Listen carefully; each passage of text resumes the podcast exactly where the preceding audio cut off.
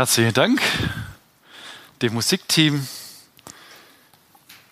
für euren Beitrag, auch dem Günther für die freundliche Begrüßung. Und ich freue mich, hier zu sein heute Morgen in Gschwend.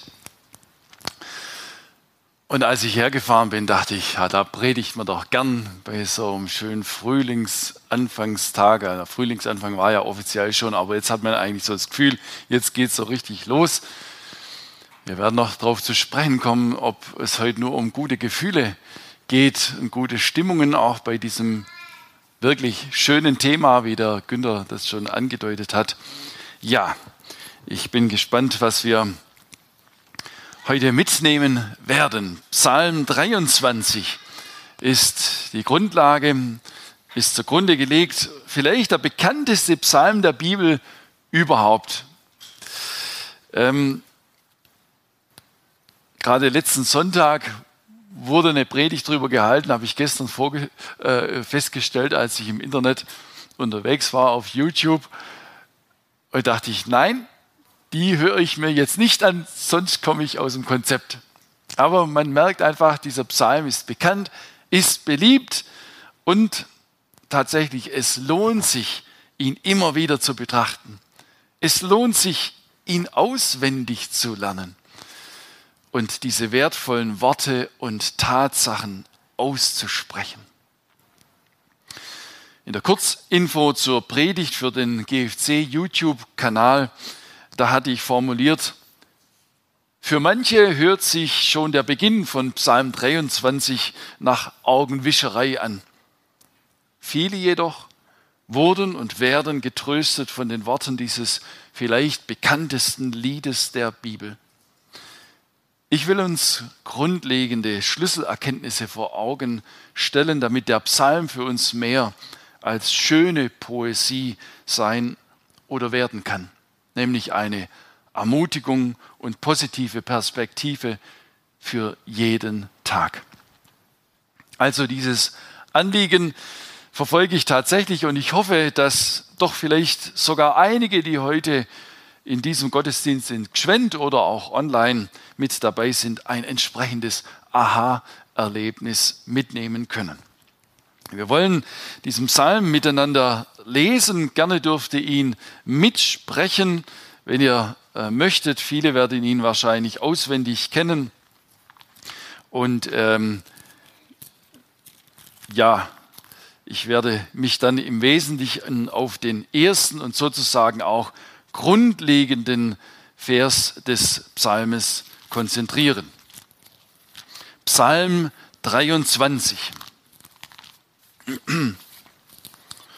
Psalm 23. Ein Psalm Davids. Der Herr ist mein Hirte, mir wird nichts mangeln. Er weidet mich auf einer grünen Aue und führet mich zum frischen Wasser. Er erquicket meine Seele. Er führet mich auf rechter Straße um seines Namens willen.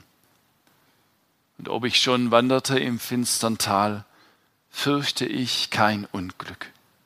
Denn du bist bei mir, dein Stecken und Stab trösten mich. Du bereitest vor mir einen Tisch im Angesicht meiner Feinde. Du salbest mein Haupt mit Öl und schenkest mir voll ein.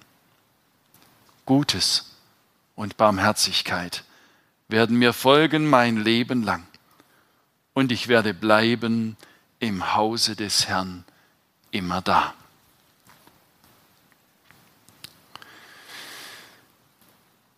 Wie gesagt, der Sonnenschein heute Morgen, da dachte ich, das passt doch auch gut zu Psalm 23 oder so könnte man jedenfalls denken. Letzte Woche aber war ich in Norddeutschland, in Itzehoe, und hatte in der GFC ähm, Gemeinde dort Samstagabends das Thema, wie lese ich die Bibel? Neben allerhand Erfahrungswerten, Wissenswertem und praktischen Tipps zur Herangehensweise an einen Bibeltext kam ich dann auch auf einen Punkt zu sprechen, der mir in der Vorbereitung plötzlich vor Augen stand. Bibellesen in schwierigen Zeiten. Bibellesen in Notzeiten. Ich glaube, viele von uns kennen diese Erfahrung. Man liest seine Bibel anders, wenn man gerade richtig dick in der Tinte steckt und nicht weiter weiß. Ob man sich schwere Schuld aufgeladen hat, ob man vom Arzt mit einer niederschmetternden Diagnose nach Hause kommt, ob man schwere Kritik oder Abwertung ertragen musste, ob man von einem geschätzten Menschen schwer enttäuscht wurde oder wenn im Beruf, im Alltag, am Arbeitsplatz, in der Schule oder im Studium etwas richtig schiefgelaufen ist oder man vor einem scheinbar unlösbaren Problem steht. Oder wenn zwischenmenschliche Konflikte einem zu schaffen machen, man den Frieden zwar sucht, aber doch nicht auf einen gemeinsamen Nenner kommt. Wenn man plötzlich die Kündigung vom Arbeitgeber in die Hand gedrückt bekommen hat.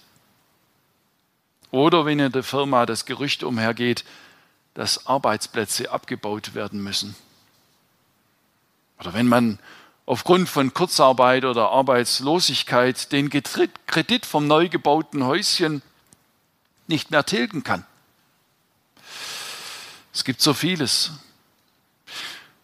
Oder wenn das über Jahre angesparte Geld, um vielleicht ein Häuschen für seine Familie bauen zu können, von der Inflation aufgefressen zu werden droht.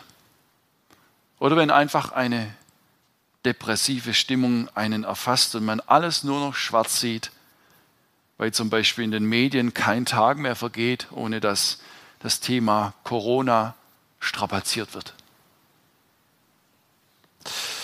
In solchen Situationen lesen wir die Bibel nicht aus Interesse an schöner antiker Poesie.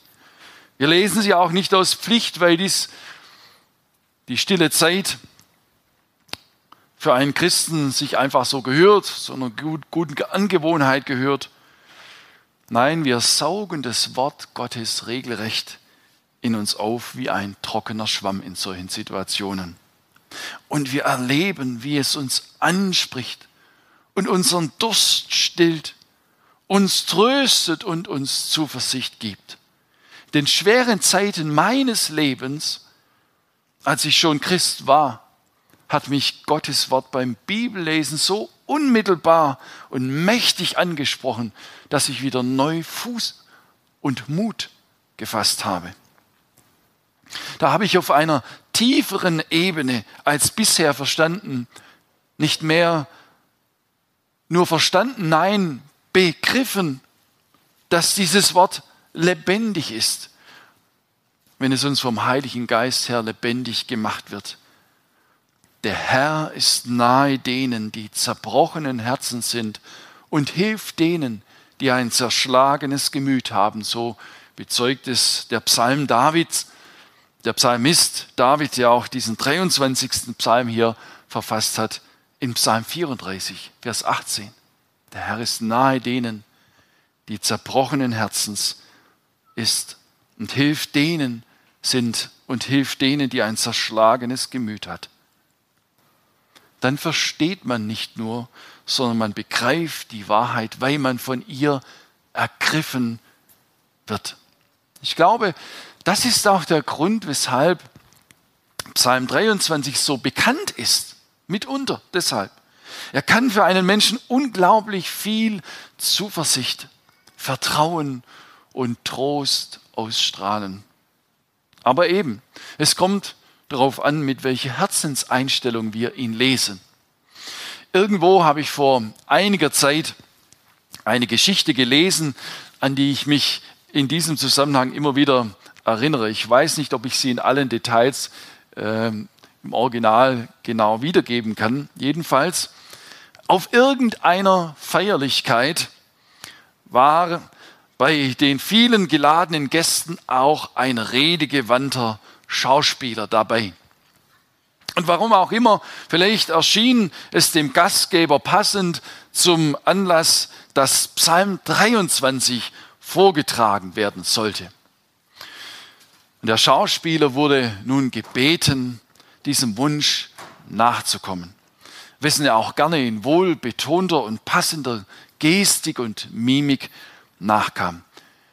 Die Zuhörerschaft applaudierte anschließend. Auf der Festigkeit befand sich auch ein einfacher Schafhirte. Und dem Gastgeber stand plötzlich der Gedanke vor Augen, es wäre doch sicher interessant, die Worte des Psalmes auch noch von einem zu hören, der denselben Beruf hatte wie David, der Dichter von Psalm 23. Es wurde still und der Hirte trug ebenfalls die Worte, die wir gerade eben gehört und miteinander aufgesagt haben, vor. Als er fertig war, klatschte niemand Beifall, aber manche Augen waren feucht geworden. Der Gastgeber ergriff das Wort und sagte, mir scheint, der eine kennt sich gut in der Kunst der Rede aus, der andere aber kennt wohl den guten Hirten. Und so war es. Ich glaube, auch heute könnte es so sein, die einen, die einen, die werden nach der Predigt sagen, naja, da habe ich auch nicht viel Neues gehört. Und das hätte er besser noch sagen äh, sollen. Und jenes hat er vergessen. Und das hätte er noch schöner ausdrücken können, der Tobias. Aber ich bin fest davon überzeugt, dass all diejenigen, die heute für sich festhalten können, oder es überhaupt zum ersten Mal feststellen, dass sie Jesus Christus, den guten Hirten, brauchen, dass diejenigen sich immer reich beschenkt fühlen werden, wenn sie diesen Psalm lesen. Beschenkt. Und wenn heute Menschen zuhören, die in großer innerer Not sind und Jesus noch nicht kennen, denen möchte ich jetzt schon Mut machen, sich auf ihn einzulassen. Die Bibel sagt, wer den Namen des Herrn anruft, der soll errettet werden. Da ist von Jesus die Rede in dieser Verheißung. Und Jesus hat versprochen, wer zu mir kommt, den werde ich nicht hinausstoßen. Was für eine wunderbare Zusage. Du kannst dich darauf absolut berufen und verlassen, dass er sein Wort hält. Und dann kann dir klar werden, ganz persönlich auch, warum es tatsächlich so ist. Der Herr ist mein Hirte. Mir wird nichts mangeln. In anderen Übersetzungen heißt es, mir mangelt nichts. Mir wird nichts mangeln. Das ist nicht Augenwischerei, sondern das war die tiefe Gewissheit von David der dieses wunderschöne Lied im alttestamentlichen Liederbuch der Psalmen geschrieben hat. David war in jungen Jahren selbst Hirte gewesen und hatte als der jüngste Sohn die Schafe seines Vaters geweidet und versorgt. Einige Jahre später wurde er der bekannteste König in der Geschichte Israels. Aber was sich vordergründig als eine wie eine steile Karriere und tolle Lebensgeschichte anhört, beinhaltete auch Lebensabschnitte voll großer Not und Schmerz. Doch diese notvollen Zeiten wurden für David schlussendlich zu Segenszeiten, denn in ihnen lernte er sich weniger auf seine Cleverness und Klugheit zu verlassen, als vielmehr auf den lebendigen Gott den Gott Abrahams, Isaaks und Jakobs, den Gott seiner Väter, den Gott Israels, der mit diesem Volk eine hochinteressante Geschichte gemacht und immer wieder seine Macht und Herrlichkeit offenbart hatte. Manche Not hatte David unverschuldet getroffen. Andere Schwierigkeiten hatte er sich selbst eingebrockt. Aber er hatte verstanden, dass Gottes Türe für ihn immer offen stand. Dass er immer kommen durfte, wenn er sich verrannt hatte oder wenn ihm Feinde oder die eigene Selbstanklage zu schaffen machten. David war ein vorbildlicher Hirte in seinen jungen Jahren gewesen. Er hatte so ein richtiges Hirtenherz und setzte sich für seine Schafe ein. Er umsorgte die Herde und er verteidigte sie sogar gegen Löwen und Bären, wie wir in der Bibel nachlesen können. Da schon hat er ganz praktisch gelernt, sich nicht auf seine eigene Kraft zu verlassen, sondern in allem, was er tat, mit seinem Gott zu rechnen. Und diese Erfahrung die er in freier Natur mit seinen Schafen und mit seinem Gott gemacht hatte, die veranlassten ihn später, in späteren Jahren beim Schreiben dieses Psalm 23, sich in die Rolle eines Schafes hineinzuversetzen. In meinem Leben habe ich vielleicht eine ähnliche Erfahrung gemacht, als ich Vater wurde und unsere Tochter heranwuchs als sie so heranwuchs mit den Jahren. Also das möchte ich mal denen, die noch nicht Vater sind, als Erfahrungswert weitergeben.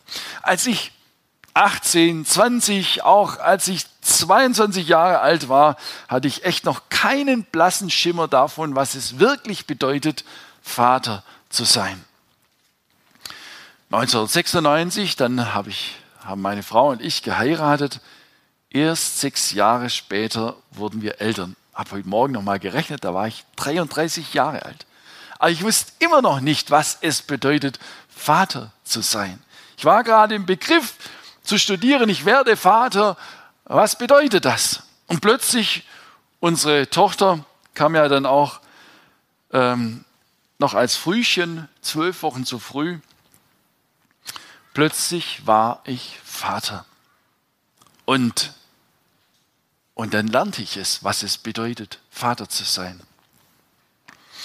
Dann habe ich mein Kind zuerst auf ihrer Frühchenstation im Krankenhaus mir auf die Brust legen lassen. Ich habe Augenkontakt aufgenommen, so gut das ging, habe dieses winzige Wesen gespürt. Wenn ich meine Hand auf sie gelegt habe, ich habe wohl auch ein bisschen eine große, aber war der komplette Oberkörper bedeckt. Ich habe Kontakt aufgenommen. Ich habe äh, ihren Atem auf meiner Haut gespürt und sie fühlte sich sichtlich wohl bei mir, wie man auf Bildern sehen kann, die wir damals gemacht haben. Die Kommunikation nahm mit jedem Tag zu. Ich erlebte dabei, was das mit mir macht. Wenn ich mein Kind anlächle und es über das ganze Gesicht strahlt, anfangs nur piepte und später regelrecht jauchzte. Wenn ich von der Arbeit nach Hause kam, was für ein Fest war das immer, wenn sie mich sah und ich sie auf meinem Schoß nahm oder sie an mich und sie äh, an mich drückte. Für unsere Tochter war klar, bei Papa und Mama, da geht's mir gut. Da fehlt es mir an nichts, da wird mir nichts mangeln. Klar, wir sind ja Millionäre, wie jeder weiß. Ich habe äh, einen reichen Onkel aus Amerika beerbt, wohne in einer Luxusvilla in Albershausen. Nein, all das trifft nicht zu. Aber ich konnte meine Tochter dann nur zum Ausdruck bringen, mir mangelt es an nichts, mir geht es rundum gut. Ich habe alles, was ich brauche. Weil ein Kind vor allem anderen seine Eltern nötig hat, auf sie angewiesen ist. Ohne diese Bezugspersonen, von denen es Liebe und Geborgenheit erfährt, kann ein Kind nicht gesund gedeihen. Als unser Mädchen dann älter wurde, da konnte sie schon sehr früh sagen, Papa, ich habe dich so, also ein S mit ganz vielen O's hinten dran, Papa, ich habe dich so lieb. Ich habe ihr es natürlich auch gesagt. Und wisst ihr was? Das ist etwas so Schönes, wie man es mit Worten nicht beschreiben kann, finde ich. Plötzlich habe ich mich mit meiner philosophischen Veranlagung gefragt, warum das eigentlich so eine große Freude in meinem Herzen auslöst. Warum ist das so? Dabei geht es nämlich gar nicht um menschliche Eitelkeiten wie, hey, echt toll, dass mich mal jemand nett findet und mich bewundert. Darum geht es gar nicht. Nein, es ist einfach etwas ganz Wunderschönes, wenn das eigene Kind einem vertraut und die Liebe, die man ihm schenkt, zurückspiegelt. Unbeschreiblich schön. Und wie gesagt, ich kann das im letzten gar nicht erklären, warum man das als Vater so beglückend erleben kann. Aber plötzlich wurde mir klar, dass diese Erfahrung mich ein Stück weit in Gottes Herz hineinschauen lässt. In das Herz dessen, der sich unser Menschsein ausgedacht hat, der mich so konstruiert hat, dass ich als Vater so empfinden kann. Und der durch seine Hinwendung, der durch unsere Hinwendung an Jesus Christus, unser Vater, werden und sein will. Der das große Anliegen hat, dass wir seine Liebe erkennen, uns ihr öffnen, uns beschenken lassen, von ihr ergriffen sind und dadurch mit einem Reichtum beschenkt werden, den man mit Gold und Geld nicht aufwiegen kann, weil wir verstehen, wie sehr wir geliebt sind. Der Herr ist mein Hirte, mir wird nichts mangeln. Wie groß ist die Freude Gottes? Wie groß muss sie sein, wenn ein Mensch erkennt, dass er von ihm geliebt ist und er seine Arme weit in seinem Sohn Jesus Christus für uns ausgebreitet hat. Und er ruft uns zu, komm, vertrau mir, komm in meine Arme, ich will die Beziehung zu dir, ich liebe dich, ich bin dein Schöpfer, ich bin dein Gott, ich habe dich zur Beziehung mit mir geschaffen. Gut geht es dir nur an meinem Herzen. Er zwingt uns ja nicht, sondern er spricht uns an im Evangelium und begegnet uns in Jesus. Wenn wir beim Bibellesen von Jesus lesen, dann können wir dabei in die liebenden Augen Gottes sehen, der uns wie ein guter Hirte sucht. Uns verlorene Menschen, die wir aufgrund unserer Sünde von ihm getrennt leben, getrennt vom Licht, getrennt von der Liebe, getrennt vom ewigen Leben, getrennt von der Wahrheit in Person.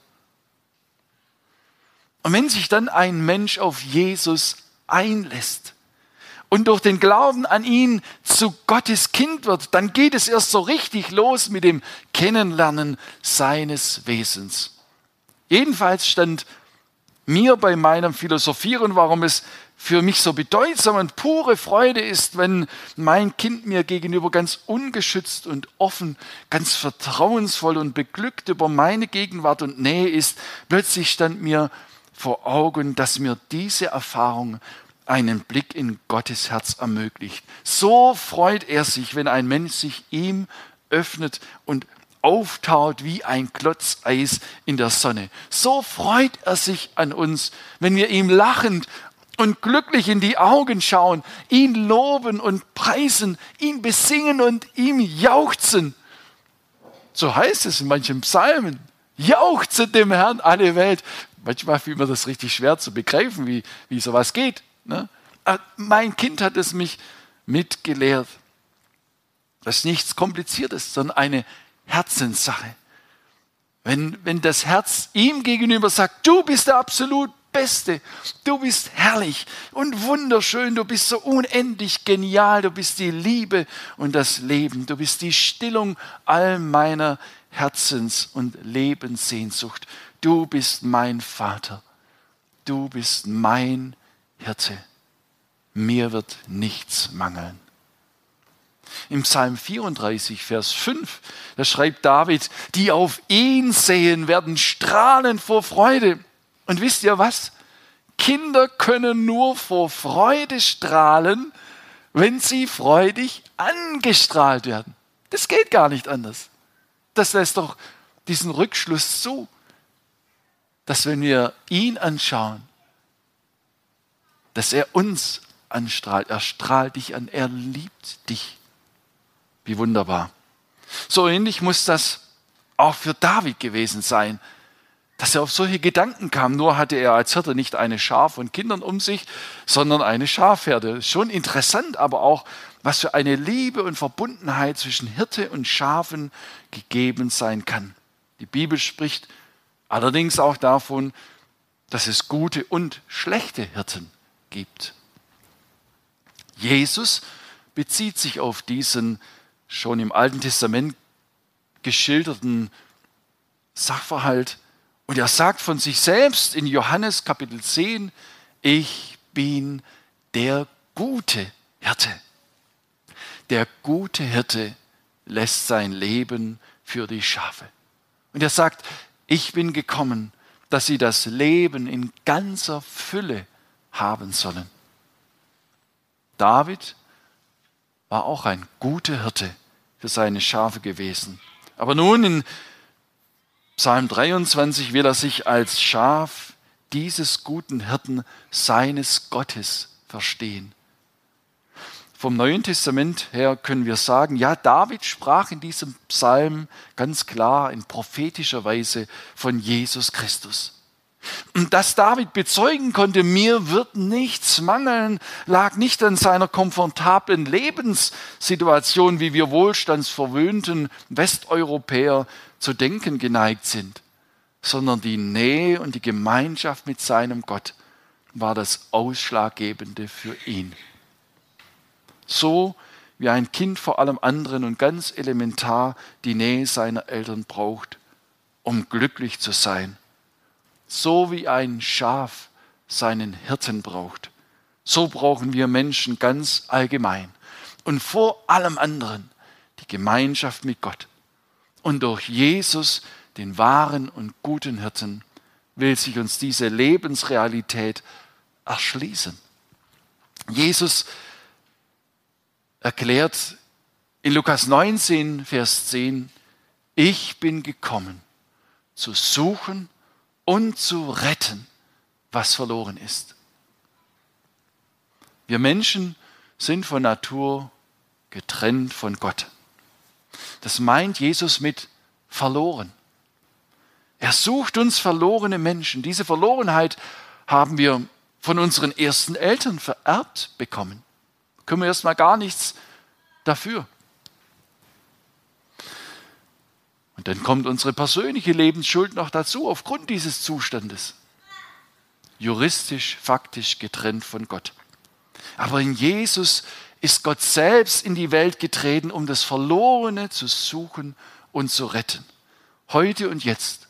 Immer dann, wenn sein Retterruf an unser Ohr dringt, können und dürfen wir uns retten lassen, wo wir noch nicht gerettet sind.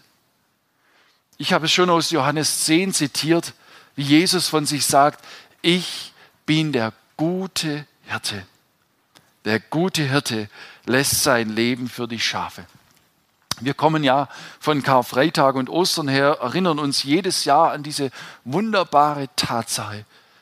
Jesus wurde damals an diesem schrecklichen Kreuz von den Römern hingerichtet. Aber am dritten Tag ist er von den Toten siegreich auferstanden. Und er erklärte seinen Jüngern, die es kaum glauben konnten, dass er wieder unter ihnen war, er erklärte ihnen und erinnerte sie zugleich an das, was er während den drei Wanderjahren immer wieder angekündigt hatte, dass all das so geschehen musste, dass sich darin biblische Prophetie erfüllt hatte und dass Jesus dabei den Preis der Schuld einer ganzen Welt und Weltgeschichte am Kreuz dort bezahlt hatte. Sühne war geschehen, die Schuld getilgt und damit der Weg für jeden Menschen jetzt frei in die Gemeinschaft mit Gott. Im Glauben an den gekreuzigten Jesus, den Hirten, der sein Leben für die Schafe gegeben hat, werden verlorene Menschen gerettet, werden verlorene gefunden, werden geistlich Tote zu einem neuen Leben erweckt, weil Jesus lebt. Und erst dann können wir erfahren und begreifen, wie man so vollmundig bezeugen kann, mir wird nichts mangeln, weil Jesus mein guter Hirte ist. Der Reichtum meines Lebens ist die Gemeinschaft mit ihm. Noch einmal Psalm 34, Vers 10. Da spricht David diese Erfahrung auch an. Er sagt, Reiche müssen darben und hungern.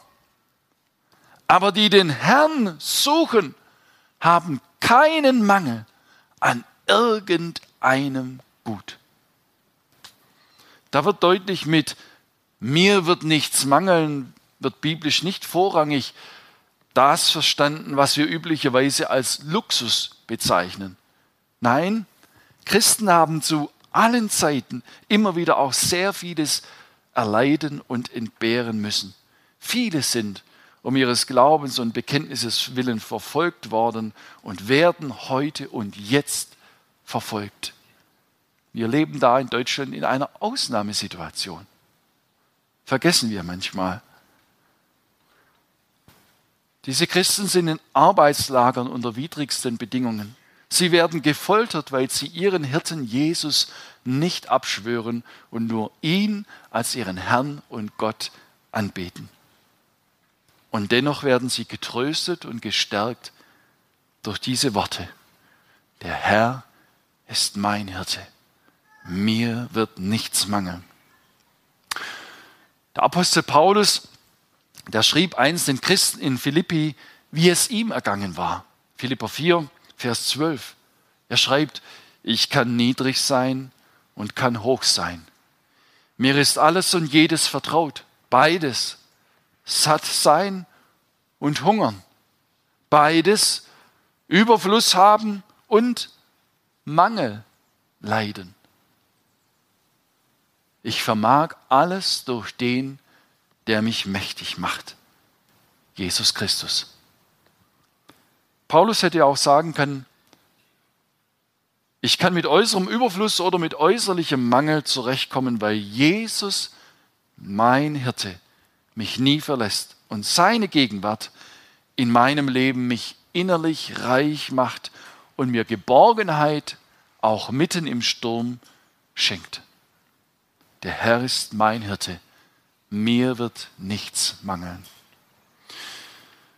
Ich möchte uns nun mit den ersten fünf Worten dieses Psalmes noch fünf Stichpunkte mitgeben, die uns helfen wollen, uns wichtige Gedanken zu Psalm 23 mitzunehmen. Fünf Worte, fünf Finger. Da kann man sich gut wieder in Erinnerung rufen. Jedes Wort vom Beginn von Psalm 23. Erster Vers nach der Autorennennung, der Herr ist mein Hirte. Jedes Wort mal, jedem Wort eine besondere Betonung geben. Der, der, die, das. Wenn wir diese Artikel hören, dann wissen wir, jetzt kommt etwas, was unsere Aufmerksamkeit benötigt. Mich erinnert dieses der daran, dass ich in Gottes Wort hineinschauen muss, wenn ich Orientierung für mein Leben benötige, wenn ich nach Trost suche, wenn ich eine Antwort auf die Frage suche, wie ich auch von Herzen sagen kann, mir wird nichts mangeln. Da muss ich in die Bibel hineinschauen. Ich darf mich nicht ständig ablenken lassen. Wir sind so unglaublich beschäftigt in unserer Zeit. Und wenn es nicht Arbeit ist, dann gibt es unzählige Möglichkeiten, die Zeit totzuschlagen und sich zu zerstreuen, anstatt sie sinnvoll zu nutzen. Das Wörtchen der erinnert mich daran, lass dich durch nichts abbringen, die Beziehung zu Jesus Christus zu pflegen. Und wenn Jesus noch nicht dein Herr geworden ist, will ich dir einen altbewährten Spruch sagen. Suche Jesus und sein Licht. Alles andere hilft dir nicht. Der Herr. Wer ist dieser Herr? Die Bibel beschreibt ihn in vielfältiger Weise. Ich habe es schon angedeutet heute. Er ist der, der Himmel und Erde gemacht hat und das Meer und alles, was darinnen ist. Diesen Wortlaut gebraucht die Bibel gerne. Diesem Herrn ist es ein kleines, uns auch durch schwierige Zeiten bringen zu können. Und er ist der Gott Abrahams, Isaaks und Jakobs, der, der mit dem Volk Israel diese faszinierende Geschichte gemacht hat bis zum heutigen Tag. Und die kann man nachlesen im Alten Testament. in unserem vorderen Teil der Bibel. Und diese Geschichte und die ganze Bibel wird von einem roten Faden durchzogen und ist gleichsam die Mitte der Bibel. Jesus Christus. Auf ihn läuft alles zu. In ihm kommt der unfassbare Gott in diese Welt, zeigt sein Gesicht und Wesen, wohnt als Mensch unter Menschen. Die einen berührt und verändert er zutiefst. Die Selbstgerechten konfrontiert er und sie beginnen ihn zu hassen. Dieser Herr, der der Herr aller Herren und König aller Könige ist, in ihm erkennen wir das Wesen Gottes am klarsten und unmissverständlichsten. Und dieser Herr Jesus Christus ist der gute Hirte, von dem David im Psalm 23 schreibt. Er, er sucht das Verlorene, bis er es findet. Er gibt sein Leben für die Schafe. Er ist der Weltenretter. Das ist der Herr, von dem David hier schreibt. Der Herr ist. Dieses kleine Wörtchen ist, erinnert mich daran, dass Jesus Christus der Ewige ist. Im Alten Testament stellt sich Gott einmal vor als der Ich bin, der Seiende, ohne Anfang, ohne Ende. Das übersteigt unseren Verstand. Dieses kleine Wörtchen ist, erinnert mich aber auch daran, dass es um die Gegenwart geht. Jetzt ist Jesus da. Jetzt darf ich mit ihm reden. Ich muss nicht in der Vergangenheit leben oder mich vor der Zukunft fürchten. Jesus sagt, ich bin bei euch alle Tage bis an der Weltende. Der Herr ist. Dieses ist erinnert mich daran, wie oft ich in der Predigt seine Vorzüge nenne, von Jesus schwärme und mich daran freue, aber wie ich im Alltag manchmal so lebe oder denke, als gäbe es ihn nicht. Dass ich mich von Sorgen bestimmen lasse, anstatt von dem Bewusstsein seiner wunderbaren Gegenwart und Liebe in meinem Leben. Er ist da, morgen, in der neuen Woche und auch in schwierigen Situationen, die auf uns warten. Und bei uns in Albershausen haben wir so eine kleine Gruppe, Glaubensgrundkurs Albershausen nennen wir sie. Und die Sonja, die da mit dabei ist, wir kamen da auf dieses Thema zu sprechen. Ähm, die kam vor ein paar Jahren zum Glauben. Und dann sagt sie, mir ist das in letzter Zeit so wichtig geworden. Da steht ja ist. Wir haben aus dem Epheserbrief ein, eine Passage gelesen, da stand da, wir haben die Erlösung durch sein Blut und so weiter. Wir sind Gottes Kinder geworden, schreibt der Apostel Johannes. Seht, welche eine Liebe äh, uns Gott erzeigt hat, dass wir Gottes Kinder heißen sollen und wir sind es auch. Es ist so. Und die Sonja sagte, sei ihr so groß geworden und eigentlich brauchen wir ja gar nicht mehr zu beten. Bitte Herr, sei heute bei mir. Wir dürfen sagen, Herr, ich danke dir. Du bist da. Du gehst mit. Herr, ich fühle gar nichts von dir, aber ich weiß, du bist da und dafür danke ich dir. Ich muss nicht bitten, Herr, verlasse mich nicht. Ich darf sagen, ich danke dir, du hast versprochen, du wirst mich nicht verlassen. Da steht's. Herr, ich danke dir, du bist mein guter Hirte. Mir wird nichts mangeln. Hier steht's und dafür danke ich dir. Und wir haben darüber gesprochen, was das mit uns macht, wenn wir das so aussprechen und im Glauben unterstreichen. Eine, eine ganz andere Lage, wie wenn ich sage, ja, da steht schon, aber. Ja. Nein, das ist die Wahrheit. Der Herr ist. Daran erinnert mich dieses kleine Wörtchen. Der Herr ist mein. Ich habe es heute angesprochen. Damit steht oder fällt alles, was diesen Psalm für uns ausmacht. Wenn ich nicht sagen kann, der Herr ist mein Hirte, dann ist es ein Hirte. Dann ist es nur schöne Poesie maximal für mich, ein gelungenes, wohlklingendes Lied eines antiken Harfenisten. Dieses Mein ist finde ich wie Honig im Mund derjenigen, die Jesus wirklich gehören. Und für die, die ihm noch nicht gehören, will es Mut machen, sich Jesus, dem guten Hirten, anzuvertrauen. Sprich einfach mit ihm, so wie dir der Schnabel gewachsen ist. Jesus weiß und versteht gut, was du meinst und wie du es meinst. Der Herr ist mein Hirte. Was diese Hirte alles tut und welche Eigenschaften hat, davon habe ich in dieser Predigt einen Ausschnitt in den Blick genommen. Die weiteren Verse vom Psalm 23 geben da noch weitere schöne Anhaltspunkte.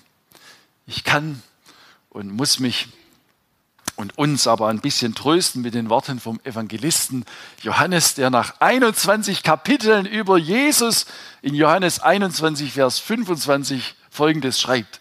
Es sind noch viele andere Dinge, die Jesus getan hat. Wenn aber eins nach dem anderen aufgeschrieben werden sollte, so würde, meine ich, die Welt die Bücher nicht fassen, die zu schreiben wären. Also Johannes hat trotz seiner Gabe der Länge sein Evangelium bei diesem Schluss, mit diesem Schlusssatz abgeschlossen. Ich will es bei dieser Predigt auch so machen. Aber nicht, ohne uns noch einmal einzuladen, uns diesem wunderbaren Herrn anzuvertrauen, wenn wir es noch nicht getan haben. Und uns zu ermuntern, die Worte und die Wahrheit dieses Psalmes immer wieder auszusprechen. Den Psalm auswendig zu lernen, wenn wir es noch nicht getan haben. Den Psalm auch bewusst zu beten. Und wir werden erleben, dass es seine Wirkung nicht verfehlt. Du wirst die Welt und dein Leben mit von Gott geprägtem Blick wahrnehmen. Und das wünsche ich uns allen. Wir wollen noch beten. Herr Jesus Christus, ich danke dir für diesen wunderschönen Tag, diesen Frühlingstag, aber ich danke dir, dass du die Sonne bist, die uns scheint, selbst wenn die Wolken des Alltags oder des Wetters draußen die Sonne verdunkeln. Du bist da. Du bist mein Hirte. Ich danke dir dafür. Und du bist der gute Menschenhüter, der gute Menschenhirte und willst es für alle Menschen sein und wirst es sein für die, die sich dir anvertrauen. Ich danke dir für deine große Liebe, mit der uns du nachgehst und suchst, bis du uns findest und uns beschenken willst mit deiner Gegenwart, mit Vergebung unserer Schuld, mit einem neuen, ganz neuen Leben in der Gemeinschaft mit dir. Ich danke dir, dass du diesen Frieden, der über die menschliche Vernunft geht und eine innere, tiefe, stille Freude zu schenken vermagst, mitten im Sturm des Lebens. Ich danke dir, dass du erlebbar bist, dass du da bist und dass wir wirklich bekennen dürfen, mir wird nichts mangeln. Mir wird nichts mangeln, weil du mein Reichtum bist, weil du da bist, alle Tage bis an der Weltende. Wir preisen dich und beten dich an und ich will sehr auch für die Menschen und Zuhörer heute bitten, die noch nicht dir gehören. Wir bitten um Mut, Herr, sich dir anzuvertrauen, um Vertrauen zu erkennen, wie sehr du vertrauenswürdig, wie sehr du die Liebe bist und dass es nichts Besseres gibt, als sich in deine Arme fallen zu lassen. Ich danke dir, dass sie weit ausgebreitet sind, dass du wartest und dass du uns suchst. Wir beten dich an. Wirke weiter mit deinem Wort an unseren Herzen am heutigen Tag. Amen.